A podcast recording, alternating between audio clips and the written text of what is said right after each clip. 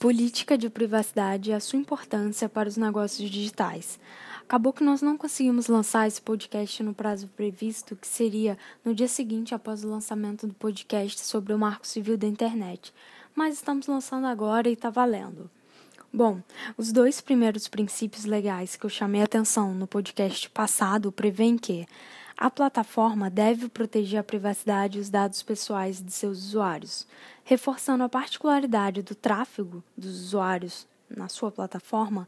O inciso 8 do artigo 7 prevê que é direito do usuário informações claras e completas sobre coleta, uso, armazenamento, tratamento e proteção de seus dados pessoais que somente poderão ser utilizados para finalidades que, a linha C, estejam especificadas nos contratos de prestação de serviços ou em termos de uso de aplicações de internet.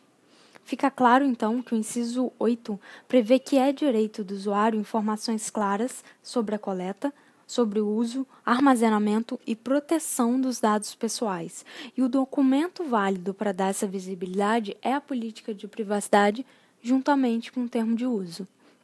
Assim, a política de privacidade da sua plataforma deve informar especificamente quais dados são coletados do usuário, qual o uso desses dados, o local onde esses dados são armazenados e como essas informações são protegidas. Como essas informações são específicas, não é cabível a utilização de modelos prontos de política de privacidade que sejam obtidos em outras plataformas da internet, porque variam cada um desses detalhes. É incomum que outras plataformas coletem os mesmos dados que a sua, usem os mesmos dados, armazenem nos mesmos lugares e protejam da mesma forma.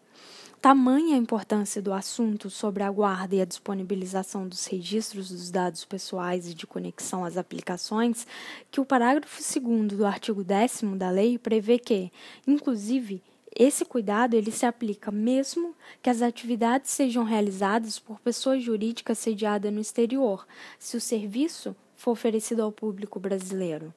E o Marco Civil prevê ainda que o provedor de aplicações de internet constituído na forma de pessoa jurídica deve manter os registros de acesso sob sigilo, em ambiente controlado e de segurança pelo prazo de seis meses.